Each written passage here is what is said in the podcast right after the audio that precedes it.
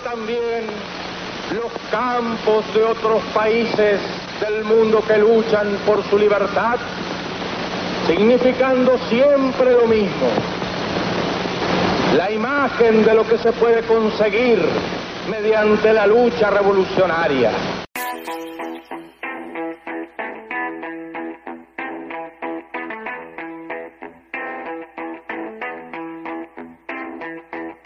Salgo de casa con la rabia y la desidia del que sabe que el alcalde roba a sus hermanos. Están manipulando, comprando y vendiendo vidas. Y el ser humano ataca si se siente acorralado. Nos dan libertad de expresión hasta que hablamos. Nos tratan como mercancía hasta que protestamos. Llaman violento a resistir organizado y no dudan usar la violencia los que están al mando. Vamos a volar como carreros su imperio. A todos juntos no nos quitarán del medio. Roja la sangre, rojo el remedio. Pido la cabeza de los ricos, hagámoslo en serio. ¡Asesino! ¡Asesino! Os imagino encarcelados mientras rimo. Audiencia, ¡Asesino! policía. ¡Asesino! No puedes censurar lo que todo el mundo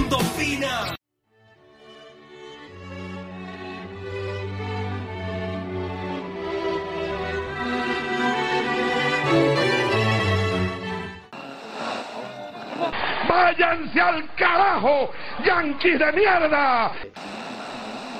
e que dentro do capitalismo os grandes problemas de nosso povo já não têm solução.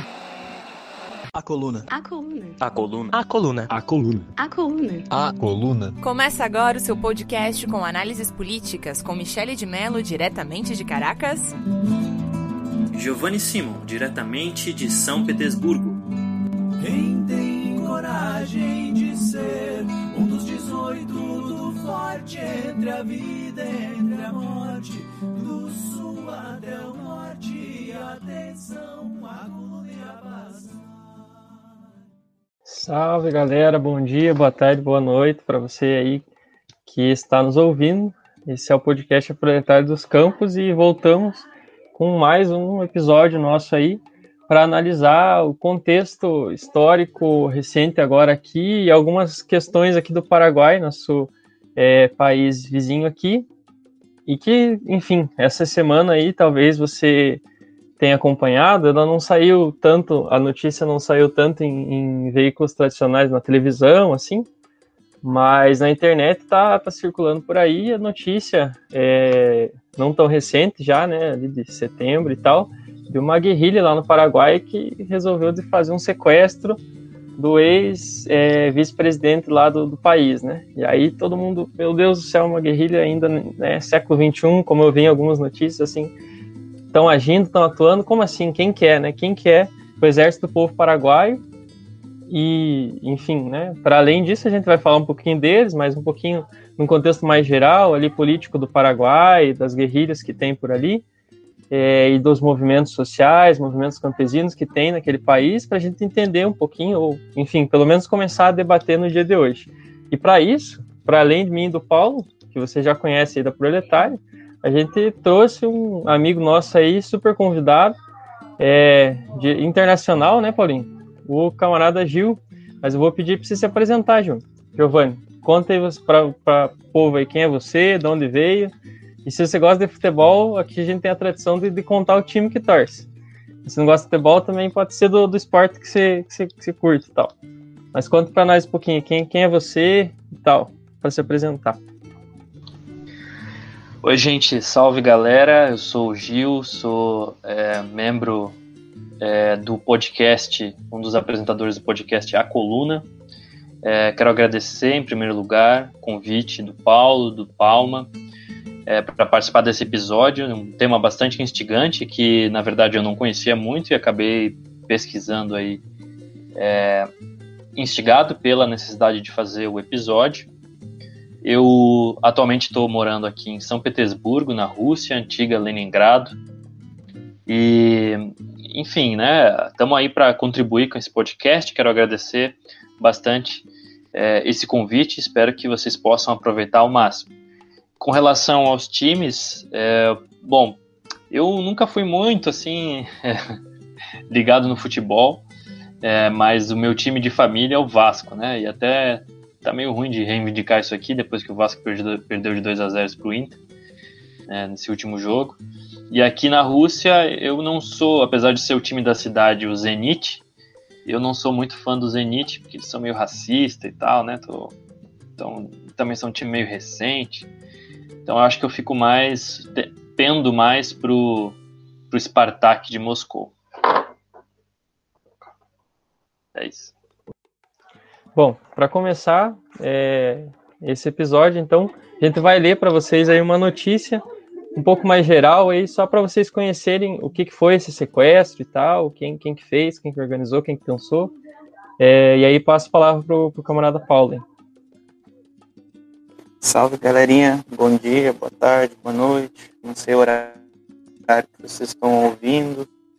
É, primeiro, saúdo de um Gil, uma grande, grande referência, né? cara que eu conheci no começo da minha militância e que marcou muito e me marca até hoje e constrói um, dos principais portais de notícia, um portal de notícia sério, constrói análises muito bem feitas, que eu super recomendo, que é a Coluna. É, a notícia que eu vou trazer aqui, na verdade tem várias, mas eu escolhi da BBC por ser, vamos dizer assim, um, um veículo de mais expressão, assim, e e o título da notícia é O que se sabe sobre o grupo guerrilheiro acusado de sequestrar o ex-vice-presidente do Paraguai. Aí e, ela vai. Essa notícia do dia 15 de. Essa reportagem ela foi atualizada dia 15 de setembro. É, o sequestro do ex-vice-presidente do Paraguai, Oscar Denis, e seu colaborador Adélio Mendonça, por parte do grupo Exército do Povo Paraguaio, a EPP, voltou a colocar foco na capacidade de ação dos rebeldes e desafia o governo do presidente Mário Abdo Benítez. Segundo fontes do Palácio Presidencial de Lopes, ouvidas pela BBC News do Brasil, o rapto de Denis, que foi vice-presidente entre 2012 e 2013, após a queda do presidente Fernando Lugo e Mendonça e de Mendonça, indígena da comunidade Pai de Viterá, ocorreu na quarta-feira passada, uma semana depois da morte de duas de idade que, de acordo com o governo, seriam filhas biológicas dos guerrilheiros. Os paraguaios continuavam intrigados e comovidos com, com as mortes das meninas. As balas em, em uma operação de braço especial das Forças Armadas criados para combater o EPP. Quando Denis e Mendonça foram abordados pelos rebeldes na caminhonete em que viajavam para o Departamento de Estado em Concepção, cerca de 400 quilômetros da capital paraguaia. Em comunicado, o grupo disse que fuzilaria os reféns se suas exigências. Uma delas era a libertação do líder do EPP. Libertação dos líderes presos que e venceu na noite do domingo. A outra era a entrega de 2 milhões em alimentos para 40 comunidades num prazo de oito dias. Provocou a rejeição dos próprios líderes comunitários e deixou as famílias dos sequestrados diante do impasse de como atender as exigências dos sequestrados. É, a notícia ela continua, mas eu acho que eu, esse começo aí, a notícia a gente vai deixar o link na descrição do, do, do, do episódio, e aí a partir disso a gente vai construir um contexto e começar a discussão com um pano de fundo dessa notícia aí. E daí eu passo a palavra de volta para o Palma. Beleza, obrigado pela, pela leitura aí. Então, é isso, né? A gente, nós aqui da Proletária, é, em contato com essa e, e, vendo outras notícias, a gente achou que valia o debate, assim, né? Para a gente conversar um pouquinho aqui, né? Como todos os nossos episódios, a gente traz um pouco do tema, um debate introdutório para você aí ouvinte conhecer e também ter contato, né? De uma análise um pouco mais concreta, né? Para além do que oferece aí a, a mídia tradicional, é, nesses, nesses meios, assim, né? As notícias meio já vêm de antemão é, com uma análise meio atravessada, assim, né? Então a gente queria permitir pelo menos um espaço de debate, uma conversa maior para a gente ir entendendo um pouco desse contexto. E aí eu vou parar, vou passar a palavra para o Giovanni para ele é, trazer um pouquinho desse contexto é, do próprio Paraguai, né? O, quem, o que, que é o Paraguai hoje, né? A situação do país e tal é, um contexto mais geral, assim, para a gente poder começar, começar a conversar. Bom, Paraguai é um país que está cercado de todos os lados, né? Assim como a Bolívia, então, são países que não têm saída para o mar. Né? São, e é, o, o Paraguai é um país é, particularmente pequeno, né? Bastante agrário. Isso é uma questão fundamental da gente compreender ao analisar a situação do Paraguai. Tem cerca de 7 milhões de habitantes, né? então um país que é virtualmente menor que a cidade de São Paulo. É, o Paraguai tem duas línguas oficiais, que é o Guarani e o espanhol, né? É um dos, talvez seja o único, né, país que tem como língua oficial. Talvez a Bolívia também tenha, né? Tem que teria que ver isso, mas é até um pouco incomum, né, ter o Guarani como uma língua oficial e que é um resultado, né, de uma própria forma específica de colonização que aconteceu, aqui mais à frente a gente vai, eu quero, queria comentar. Mas é, hoje o Paraguai também é um país muito pobre. Ele tem o terceiro pior IDH da América do Sul, junto com o Suriname, é, e tem uma produção é, majoritariamente agropecuária, né, especialmente de carne bovina, soja. Tem um setor né, que, de pequena produção para subsistência. É, e esse setor ligado ao agronegócio, ele é majoritariamente impulsionado também pelo capital brasileiro. É, as, as, os produtos vegetais, né, eles comportam mais ou menos aí 40% das exportações do Paraguai. É, e os produtos animais né, são, somam 16,6%. Existe também um setor extrativista, né, de madeira, de erva mate, é, e os principais destinos das importações do Paraguai são a, a Argentina, o Brasil e a Rússia, nessa ordem. É, e a economia do Paraguai, né, só para trazer um pouco esse, essa dinâmica, esses dados, né, nos últimos 20 anos ela se tornou cada vez mais primária. Ela já é muito primária, se a gente observar. Né? Mas ela se tornou cada vez mais. Né? Ela, ela caiu de da 68ª posição do para a 87 posição no índice de complexidade econômica entre 98 e 2018. É, o, me o mesmo aconteceu também com o Brasil é, que caiu da 23ª para a 39ª nesses 20 anos. Isso de acordo com o Observatório de Complexidade Econômica do, do MIT.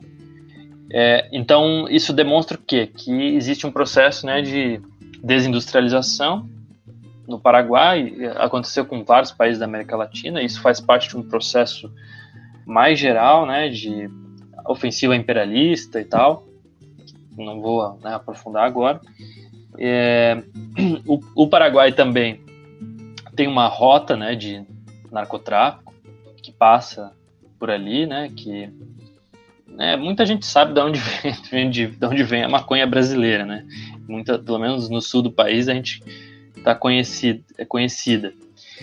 É, e a gente tem uma relação muito é, muito ruim né, entre a Argentina, o Brasil e o Paraguai, desde especialmente da Guerra do Paraguai. Né? O Paraguai passou por uma, né, uma, uma, invasão né, de, de vários países, três países especialmente, Brasil, Argentina e Uruguai, motivados principalmente pela Inglaterra, é, financiados também pela Inglaterra.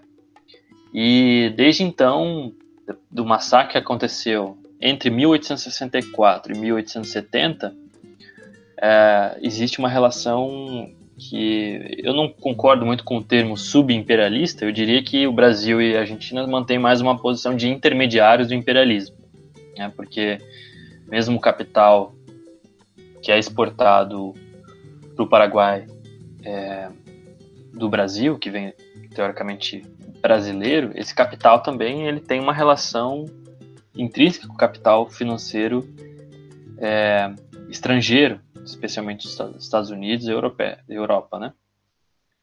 É, na época, o, o, o, Paraguai tinha uma situação de relativa autossuficiência. Não quer dizer que ele era industrializado, né? Tem um, todo um debate historiográfico sobre isso. Mas ele tinha uma relativa autossuficiência, ele não estava, digamos assim, subordinado às, às, cadeias de produção e, e exportação e, e, o mercado regional, né? E também foi uma das poucas áreas, né, da América Latina que os índios, né, a população nativa, resistiu de forma muito é, dinâmica né, ao estabelecimento dos brancos, né, da colonização branca ali.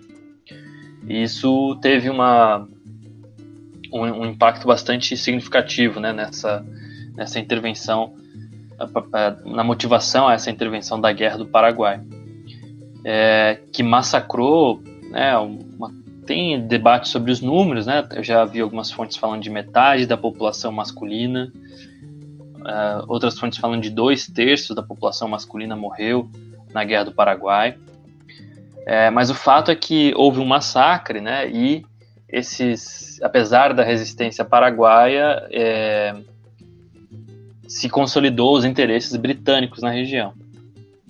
Né, e se consolidou né, por esse, esse intermédio, né, o, o, interesse britânico com participação brasileira e argentina, e Uruguai também, né, em menor medida. É, mais adiante na história do Paraguai, acho que é importante registrar né, a, a ditadura do Augusto Stroessner, né, que foi inclusive elogiado pelo Bolsonaro publicamente, né, uma coisa absurda, que o cara, além de ser um genocida, era um pedófilo. É, e ele foi elogiado pelo Bolsonaro em fevereiro desse ano.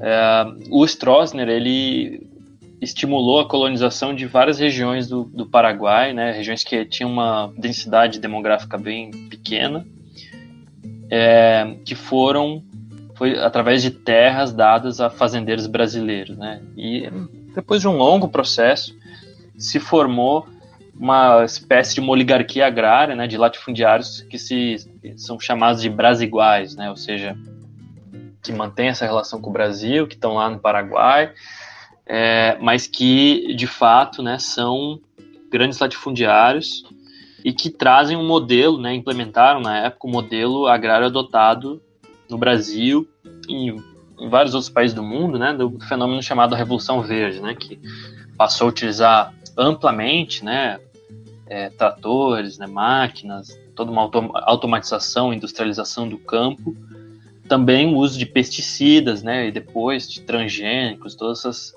essas questões. Então, a relação de uma questão da questão agrária com a história do Paraguai, com a, a questão indígena, com a questão é, dessa disputa regional, ela é fundamental para a gente compreender o contexto que o Paraguai passa hoje e também a relação com a guerrilha, né? É, e outro fato que eu acho que é importante a gente mencionar, que é um fato recente, né? Relativamente recente, já fazem oito anos, é, que se expressou uma, mais uma ofensiva né, do imperialismo na região. É, depois do golpe militar em Honduras, né, em 2008, né, é, aconteceu o golpe, um golpe né, no Paraguai.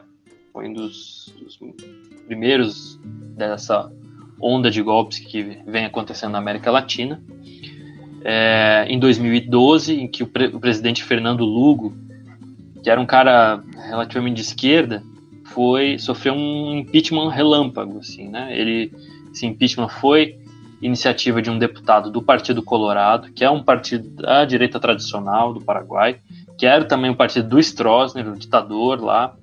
Né? O governo do Stroessner durou de 54 a 89, então ele tem uma, né, uma relação profunda aí com a, a política paraguaia, especialmente através do, uh, do Partido Colorado, das Forças Armadas, enfim. E é, o, o Lugo, né, ele, ele tinha uma posição, uma coalizão com né, um, o outro partido liberal e tal. Esse partido saiu da coalizão e aí o governo começou a meio que cambalear até que deflagraram esse golpe. Né? E no fim das contas, né, se olhar a agenda que motivou o, o golpe contra o Lugo, teve também muito relação com conflitos no campo, né? Com disputas por terra, né, com camponeses é, em, em, conflito com latifundiários, é, e esses, essa a direita, né, estava incomodado, né, com a passividade do Lugo em tomar uma ação, é, tomar uma ação efetiva, entre aspas, contra a luta dos camponeses. O que, em algum grau, representa né, o fato de que ele, ele tinha uma posição relativamente aberta né, à luta dos camponeses. Ele era um, era um cara que vem de uma tradição de esquerda. É, e, mas, enfim, o fato é que Sendo Lugo muito avançado ou não, esse golpe de fato ajudou a consolidar os interesses do capital, os interesses do imperialismo na região, especialmente, né, interesses de empresas, por exemplo, como a Monsanto, a Sigenta, que são empresas que são expressões desse capital financeiro associado ao latifúndio e associados também é, aos latifundiários em especial, né, inclu incluindo aí os brasiguaios que estão ali massacrando é, o povo paraguaio, né, e, e, a, e a, a, é, as tradições nativas, etc. Então, acho que isso é uma só para dar esse panorama, assim, né, camaradas. Não sei se vocês querem adicionar alguma coisa ao que eu coloquei. Só mais um, algumas coisas, assim, né? Acho que é importante a gente entender esse legado da ditadura presente ainda, né, na, na organização do Paraguai, né, eles chamam de o estranismo presente, algumas análises apontam, falam desse termo, assim, no sentido de tentar, é, de apontar, né, como essa, essa herança, né, que ficou, né, a, vocês sabem, né, histórica, na história da América Latina, é, todos os países aqui, né, a maioria deles passou por um período de ditaduras militares, né, ali na, nas décadas de 60, 70, 80, né, e o Paraguai não foi diferente, e, e, cada, cada país ficou com uma herança, né, seja política, seja econômica, é, e que se expressa de, de alguma maneira, né, ainda hoje na sociedade, né.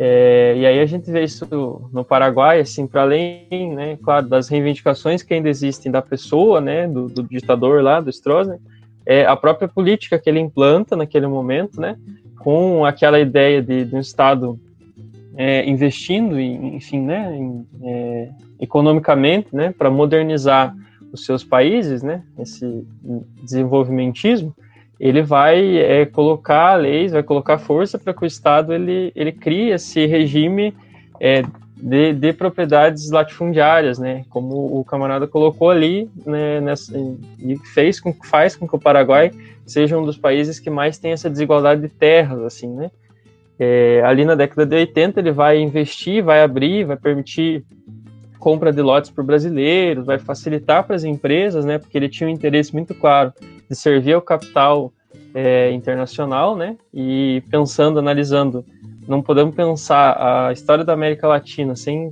analisar pelo viés do imperialismo, né, e, e enfim, a burguesia paraguaia vai se comportar para ser subserviente ao, ao, imperialismo, né, como, como foi a burguesia brasileira. Enfim, é, e aí esse, esse momento ali de, de, investimento, vamos chamar assim, com projetos de lei que, que vão é, ampliar, né, vão, vão aumentando a, as terras assim, né, vão criando os latifúndios, vão facilitando a criação de latifúndios, é, que vai, facil, e vai facilitando a criação dessa elite agrária ali, né, com a presença massiva de brasileiros, né, que, que vão tomando as terras ali. Isso deixa de acontecer na década de 90, simplesmente a mudança de concepção para um Estado neoliberal, né, deixa de investir e a, a, classe média que havia se formado ali, ou pequenos produtores que, nesse incentivo de terras, é, conseguiram adquirir lotes nessa região do Paraguai, acabam se mudando, tendo que sair, né, um êxodo rural para cidades, né, e, enfim, ah, e aí também isso foi gerando uma acumulação ainda maior de terras, né? Os latifúndios foram cada vez mais aumentando porque essas terras passaram a ser incorporadas, né? E as terras menores foram sendo incorporadas, enfim, o que gerou, gera no Paraguai em torno, né, desde essa época ali, uma grande mão de obra nas cidades, e aí vai para a cidade, a cidade também não tinha estrutura, formam-se as periferias, né? aumentam-se as periferias, né? Esse processo ele também acontece em outros países da América Latina, cada um com sua especificidade, né? enfim. Mas para além desse problema nas, nas cidades, vai gerar mais ou menos por volta de uns 300 mil camponeses sem terra. O Paraguai, ele essa contradição da, de seu país de maior desigualdade é, do, do, latifúndio gera essa desigualdade de camponeses sem terra, né? A gente tem análises que apontam que 80% da terra do Paraguai são latifúndios, né? Esse, esse 80% das terras cultiváveis do Paraguai estão na mão de 1% de proprietários, né? Ou seja, é, para, praticamente o Paraguai, assim, tá a, terra produtiva do Paraguai está concentrada na mão de 1%, e essa riqueza não fica no Paraguai, né? Essa riqueza é produzida, mas sai através dos capitais das empresas, ou sai e fica como lucro, né? Desses latifundiários, desse 1% de, de pessoas ali que está acumulando a riqueza, né? E aí, enfim, como herança desse, desse momento, você tem toda a facilitação da, da legislação é, que, que, por exemplo, não, não pega imposto de, de, de, grãos lá na forma como é vendido, a soja, por exemplo, que o Paraguai vende bastante, você não paga, não paga imposto, não paga tanto imposto, enfim, né? Então não tem um retorno, essa riqueza, esse 80% de terra na mão de 1% de, de, de proprietários. E essa riqueza gerada ali não é uma riqueza para o Paraguai, né? É uma riqueza para a burguesia, para a burguesia local, em partes, e para a burguesia internacional. Né? Esse capital sai do Paraguai, não fica lá, né? Então, acho que isso é importante colocar, é, porque é, essa contradição ela acaba gerando o outro lado, né? Uma grande organização dos movimentos é, de camponeses, né? Eles são extremamente organizados, né? Tem uma grande quantidade de, de camponeses, trabalhadores sem terra para trabalhar, né? Enfim, é, o fato do Paraguai ter um, um exército popular que, que, que, radicalizou e que está fora das cidades, né, que está ali se atentando também para essa questão agrária, né, eles nos seus, enfim, a gente vai falar um pouco mais deles, mas nos seus, nas suas análises, assim, né, eles, eles são um exército revolucionário e que pensam essa questão agrária, né, estão, estão na, nas, nas matas, enfim, esse retiro não é não é uma coincidência, né? O fato da contradição da, da Terra ser tão grande assim e está gerando, né? É, para além desse movimento revolucionário, você tem muito, muita gente organizada em algum movimento sem terra, em movimentos de camponeses, assim, né? E, e o maior deles, assim, ó, de organização nacional, ele tem uma ligação muito forte com, por exemplo, o nosso MST aqui, né? Então, acho que a, a, é importante colocar né, que essa contradição do capital do capitalismo no Paraguai, né? Além, enfim, a gente está falando de números, terras e, e riqueza, mas a, a, o contraponto disso é uma população sem terra e aí tendo que se, é, enfim, aceitar as mínimas condições de trabalho. Existem regiões onde indígenas estão em condição de semi-escravidão. Você existem denúncias, enfim, de várias coisas e uma grande mão de obra é, que, que tem que se, se render a, a condições assim de, de né, precaríssimas de trabalho no campo, até mesmo na cidade. Assim, existem inúmeras denúncias de, da lei trabalhista que não, não já sendo falha, não vem sendo cumprida, assim, né? É, então você tem, além do trabalhador superexplorado, você tem fome, né? E, enfim, se como o camarada Paulo leu ali, né? Tipo, uma das, um dos pedidos do Exército Popular Paraguai foi comida, né? Então, se, se os caras estão. Enfim, pode ser uma análise precipitada e tal, por, enfim, depois a gente vai conversar melhor, mas os caras. Uma das coisas que eles pediram, assim, né, em troca do, do vice-presidente lá, é, do ex-vice-presidente sequestrado, foi comida, né? Então você já vê é, a expressão e a ausência do Estado em políticas públicas, né? A ausência essa frustrada depois pelo retorno da democracia, entre aspas, assim, no Paraguai, ali a partir da década de 90, né? Essas políticas públicas nunca foram implementadas e existem regiões onde o Estado no Paraguai não chega, não tem chego, e, e então nesses lugares, né, e mesmo na cidade, a fome, gente passando fome e tal, é, é isso que, que enfim, se você for olhar o Brasil hoje, você já vai começar a, a ver focos assim, né, aumentando o, o nível de, de, pessoas que não têm o que comer, né? No Paraguai essa essa contradição também se expressa, né? Por essa ausência, por esse estado neoliberal ausente que não chega, né, e que não quer chegar é, nas populações mais carentes. Eu acho que é uma, enfim, foi o que eu consegui de ler e das coisas que eu li foi a contradição mais evidente, assim, né? A terra está na mão de poucos, está na mão da burguesia e o povo pobre paraguaio passa fome, né? Em algumas regiões assim, mais concentradas. Mas acho que da, da minha parte seria isso. E, enfim, acho que a gente pode seguir agora para falar um pouquinho mais é, do próprio contexto assim de, da guerrilha, do próprio exército, é, tentar analisar um pouquinho mais da, dessa formação dele, o que deu para a gente conseguir pegar aí. Uhum. Então, para falar um pouquinho aqui do exército, enfim, do pensamento revolucionário deles, de como eles estão organizados, é, eu vou ler, vou, vou ler, vou comentar algumas coisas que eles colocaram no programa, né, escrito aí por um dos presos políticos é, que, que, atualmente está preso, né, um dos líderes deles, né, é, que inclusive foi preso no Brasil, né, com a ajuda da Polícia Federal brasileira, né. Mas a primeira coisa que eles colocam é a substituição da democracia burguesa em substituição a isso, né, da forma legislativa, executiva atual, transformar e criar é, criar uma democracia mais direta, assim, né, através de, de comitês populares, de base, municipais, estaduais, vai subindo o nível, né, mas para que sempre passe pela população e que os representantes eleitos eles ganhem é, o salário mínimo, né, e sejam revogáveis, né? Esses cargos sejam revogáveis.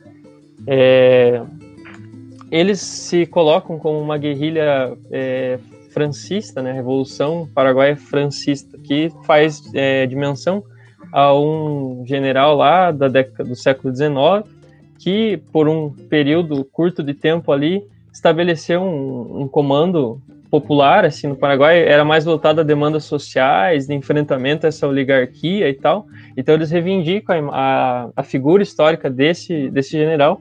Então eles se colocam como essa guerrilha francista, que acho que é assim que fala. É... Aí eles falam de, de, de transformações concretas, é, enfim, da estrutura da sociedade, estrutura judiciária, reforma do, do sistema de, de eleição, assim, é como eles apontam no programa. A gente não quer que ninguém perca o direito de se eleger, né? É, ou de votar, enfim, mas a gente quer uma democracia das massas, uma democracia popular, né, que vai para além desse regime burguês organizado, né? Se colocam como amigo dos povos oprimidos, homens e mulheres que lutam por um mundo novo. É, aí, um, criar um sistema de confisco de bens, assim, de quem e uma pena grave para quem roubar e for acusado ou abrir série de investigações para quem for acusado de desvio de verbas públicas, né, e enriquecimento ilícito com verbas públicas e uma pena de bem é, grave assim para esses casos, confisco de bens, enfim, e reverter esse dinheiro é, para usar na saúde, educação, estruturação do Estado paraguaio, né. A questão agrária é, é eliminar o latifúndio, né, proibir o latifúndio e criar um limite de terras, de hectares, para que cada um possa ter, e esse excedente seja dividido, então, para aqueles que não têm terra, né? É, aí também uma série de outros meios, assim, para atingir o, o, o, médio proprietário, né? É, aquele que, que não tem o, latifúndio, enfim, né?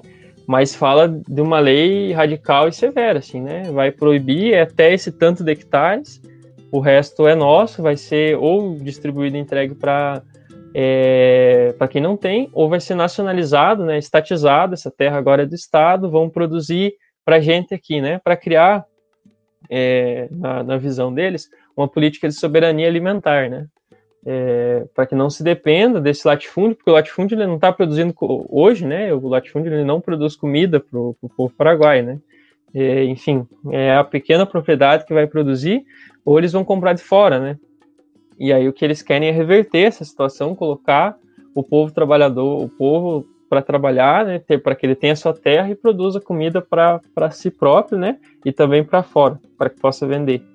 É, é, pensar a questão indígena, né, resolver a questão indígena, como eu falei, é, muitas vezes eles são colocados nas piores condições de trabalho, né, estão abandonados ou é, aqueles que estão nas cidades, não têm condições é, dignas de, de, vida, né? Então, resol resolver e pensar a questão indígena no país, né? é, a questão da moradia, garantir moradia para todos, né, para todo mundo tenha, é, e com isso, assim, fazer uma revisão de todos os imóveis já construídos, ou, e, e uma, uma, política de redistribuição, é, apropriação de imóveis, é, e uma série de outras medidas, assim, para que possa garantir para aquela população que hoje é sem teto, que não tem aonde morar, tenha uma casa, é, enfim, é uma lei. Essa é uma da, da, dos projetos assim mais radicais assim que eles que eles colocam, né? É, a questão da ecologia, né? De se pensar o, o pensar a produção aliado a um, a um desenvolvimento não para o capital, não para enfim para a produção para o capitalismo, enfim para o lucro do, da burguesia, até porque na análise eles colocam, né, é, como o regime capitalista vai, com através da sua sociabilidade, através da sua lógica, vai recair numa destruição do nosso próprio mundo, né? E aí repensar essa lógica de produção, práticas agroecológicas, né? E aí a questão, a última questão é eles fazem demonstram, né, tentam demonstrar a concepção deles é, sobre a Terra, né? E eles colocam, né? A terra é um, um direito inalienável ao ser humano, tal como o ar e a água, e ele não deve ser vendido e não deve ser lucrado em cima, né? Todos devem ter esse direito e esse acesso à, à terra e, e para que possa produzir, né? Para que possa trabalhar em cima, né? O projeto deles é um projeto é, revolucionário para transformar o modo de produção paraguaio, enfim, para que haja é, essa democracia mais radicalizada, uma democracia popular, fala diversas vezes em criar esse poder popular, fala em, é, enfim, uma série de questões, né?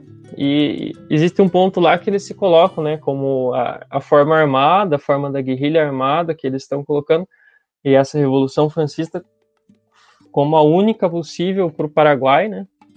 a única maneira possível de, de resolver as contradições, né, tentando visando superar a, a dinâmica burguesa de acordos e, e, com as oligarquias, acabando de vez com o latifúndio, né, reorganizando a estrutura fundiária agrária do Paraguai. É, fala também sobre os trabalhadores urbanos, né, e sobre os trabalhadores urbanos, dá direito a eles, criar uma legislação, né, dá, enfim, fala do, desse poder do, do, da classe trabalhadora organizada, né, mas como eu falei, o, a questão agrária parece mais central no programa, né, tanto que a questão agrária está meio que em todos os pontos, assim, de alguma maneira eles falam, e trabalhadores urbanos ele é um tópico do programa, assim, né, não que eles diminuam, mas claramente dá para, pelo menos eu lendo, tive essa, essa sensação de que eles estão ali é, a partir desse movimento campesino organizado, né, eles, inclusive, para além de. É, há notícias, enfim, algumas notícias que apontam que a dificuldade deles serem presos, por exemplo, é justamente o fato de que eles, fora do, do momento do treinamento, eles se misturam na, nas comunidades rurais ali. Então, é, eles só se identificam depois quando estão uniformizados enquanto guerrilheiros. Do contrário, eles são um camponês comum lá, né? Por isso a dificuldade de ser preso. É só aqueles que, que acabam tendo o rosto revelado e descoberto. Esse foi algum um apontamento, inclusive, da própria equipe de, de segurança, a equipe especial lá de, de segurança de, do, da Polícia Paraguaia, que, que atende essa missão de exterminar o Exército Popular Paraguaio, que apontou, né, a dificuldade, uma das dificuldades é essa, né, eles estão misturados com a população camponesa. Alguns anos atrás, assim, a título de, de informação, por exemplo, uma radicalização do Estado foi decretar estado de sítio nessa nesses departamentos, né, que seriam os estados, onde existe a presença do Exército Popular Paraguai, né, que, e aí decretar estado de sítio, intervenção militar lá, para ir para cima dos caras, né. E agora eles voltam com tudo, enfim, depois de uma série de, de, de, de sequestros, pequenos sequestros, sequestros de filho do proprietário, do proprietário das terras, é, onde eles foram conseguindo dinheiro com os resgates, né? teve alguns incidentes, mortes, assassinatos ali que são é, colocados na conta deles também, né? É, depois disso, agora eles vêm para um ato mais político, né? É, o sequestro do ex-vice-presidente, né? É, e como eu falei, esse pedido de resgate, para além de dinheiro, é, na verdade, não há um resgate impedido de dinheiro, né? Esse resgate é através dos alimentos e da desse liber, libertação política, né? Então, é, depois de anos, aparentemente, deles guardando essa grana para criar uma estrutura do exército, agora eles vêm para um ato mais político mesmo. E seria é, basicamente isso que se encontra na internet do programa deles, o programa político deles, assim. É, colocar algumas coisas, é, tendo em vista as falas dos, dos camaradas. É, primeiramente, eu acho muito, muito curioso, né? Porque o Gil tá do outro lado do mundo, né? Mas é, eu e o Paulo, a gente está aqui no Paraná, então é do lado. E onde a, a guerrilha atua é, é, meio, que fronteira, meio que fronteira com o Brasil. Eles até chegaram a sequestrar um brasileiro né, um tempo atrás. E, e a gente sabe tão pouco, né? Se, se, se, se essas notícias que, que repercutem no, nos jornais e e ao mesmo tempo é, é de suma importância se conhecer e se, e, e, se estudar esse, esses movimentos. Porque para a gente aqui no Brasil parece, parece uma coisa que está tão longe, não é?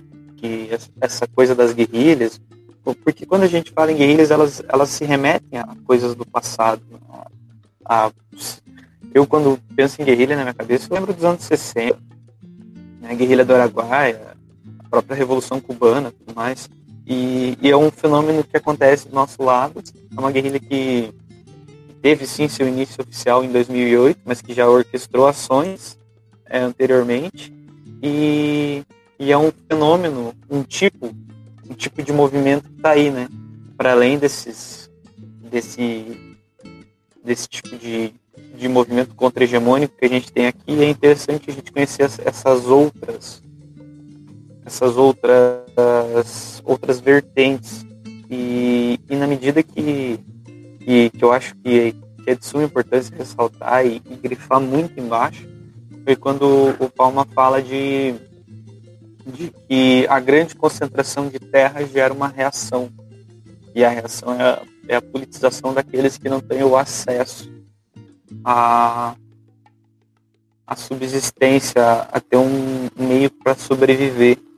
E, e para gente, aqui no Brasil, é, é, é tipo, não, não é tão difícil a gente, a gente se pôr no lugar deles, porque a gente também tem uma concentração grandes e a gente tem movimentos que aqui no Brasil de luta pela terra em prol da reforma agrária, não necessariamente na configuração deles da EPP, mas que, que também reivindicam o uso digno da terra, né?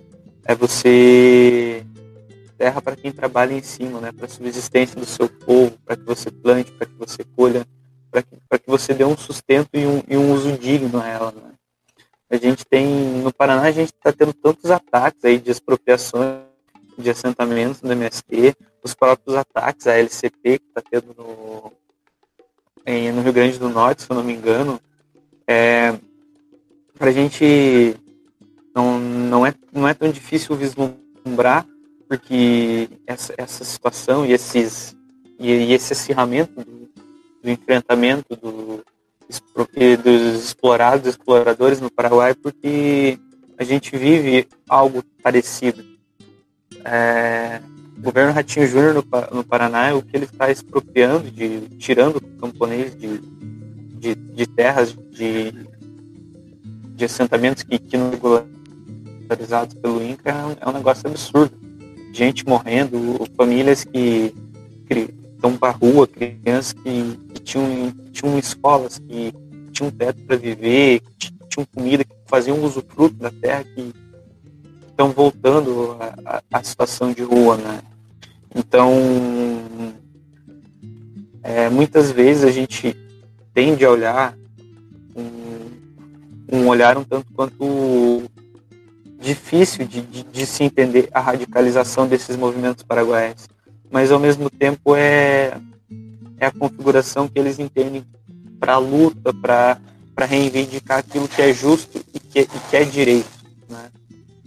Então, é, eu queria ressaltar esses pontos na fala dos camaradas, é, fazendo assim um, um resumo bem desconexo, que eu tenho problemas para falar, né?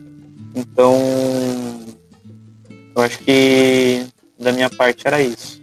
Bom, e aí complementando algumas informações aí sobre o grupo guerrilheiro Exército do Povo Paraguaio, ele, enfim, é difícil a gente encontrar informações muito precisas, né, e muito amplas, é, até porque se a gente encontrasse, né, não seria uma guerrilha muito boa, mas eles já existem há algum tempo e tiveram ações bastante bem sucedidas do ponto de vista tático militar, né?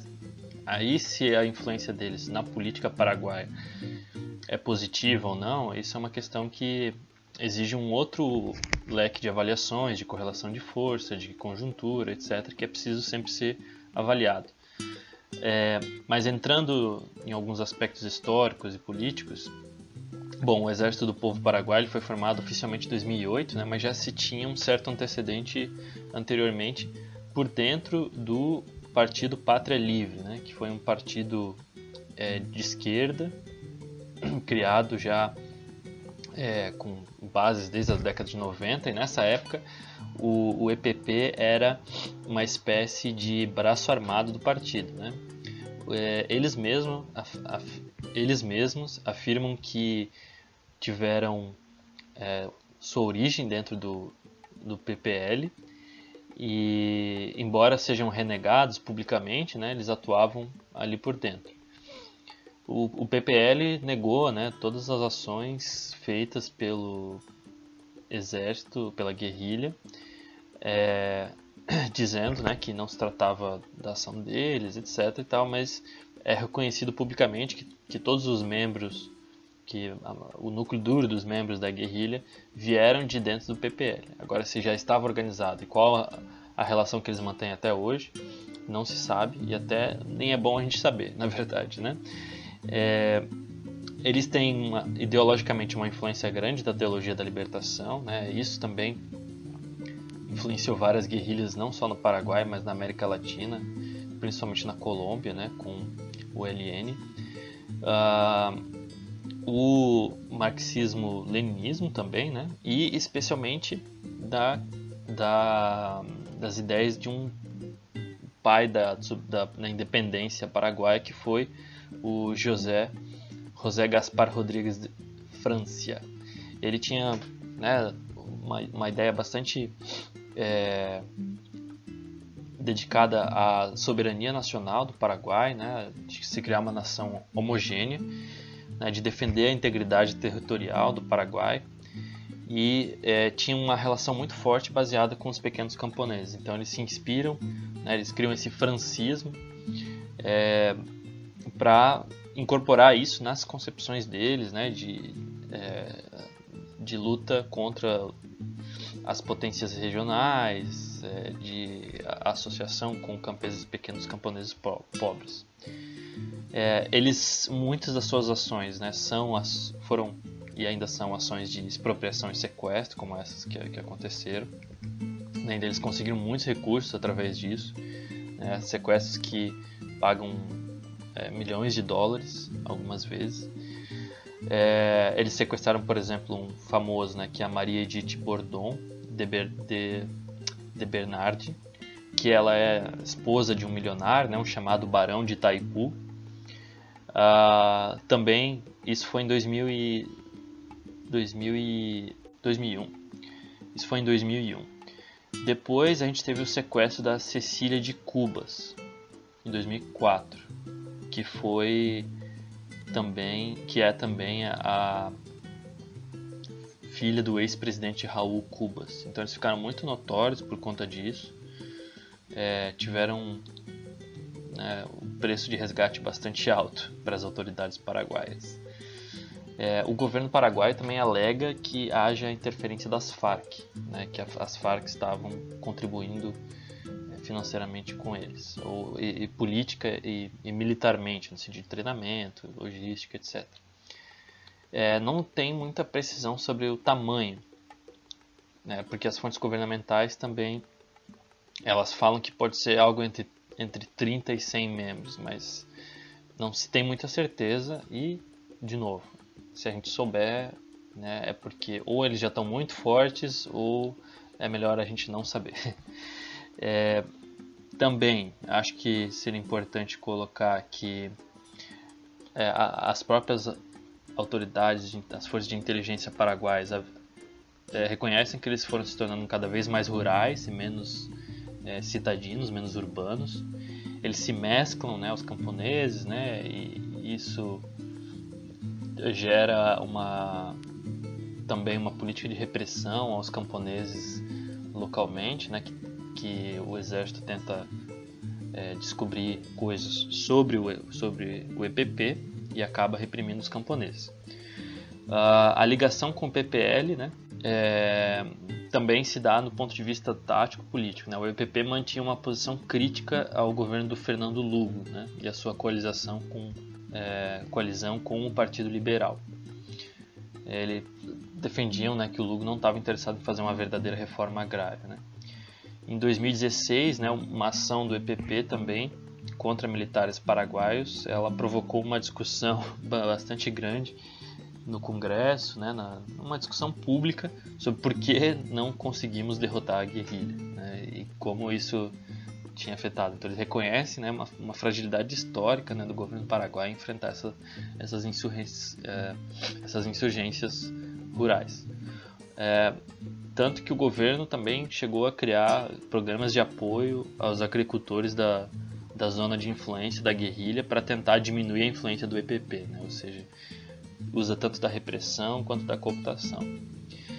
É, a Oxfam, por exemplo, é, isso é uma coisa que o, o EPP denuncia muito, é, afirma que em 2016 90% do território cultivável é, guarani estava na mão de 12 mil proprietários, enquanto 10%, os 10% restantes estavam repartidos entre 280 mil pequenos e médios agricultores. Enfim, tem toda né, aquela influência dos brasiguais, grandes latifundiários produzindo soja, que faz parte né, da luta que o, o EPP tem pela reforma agrária. Agora, fazendo mais um balanço, uma avaliação assim sobre essa questão da guerrilha, é, hoje se a gente for pensar, por exemplo, no Brasil, talvez tenha é, uma diferença comparado com a Colômbia, com o Paraguai, porque o, esses dois países eles são significativamente mais rurais que o Brasil, né? Então talvez se a gente for ter que fazer um estudo mais aprofundado sobre a realidade desses países e também sobre a realidade brasileira. Mas hoje a população brasileira, apesar da reprimarização da economia, é substancialmente urbana, é predominantemente urbana. É, enquanto que nesses outros países ainda se tem um grande conglomerado populacional vivendo no campo, vivendo nas zonas rurais, o que talvez torne é, a tática de guerrilha mais adequada para outros países do que para o Brasil. É, desse, desse, ponto de vista, se a gente pensar assim, politicamente de forma mais geral e tentar entender né, a existência de uma guerrilha nesse, nesse momento histórico, né, no, na segunda década do século XXI, e é, tentar né, a gente ser sempre cuidadoso com essas, com essas avaliações que, que levam à conclusão é, que é necessário repetir certos meios específicos, né, como da Revolução Cubana da Revolução Chinesa, para se alcançar o objetivo revolucionário. É, obrigado, Gil, pela, pela fala, né, pelos apontamentos.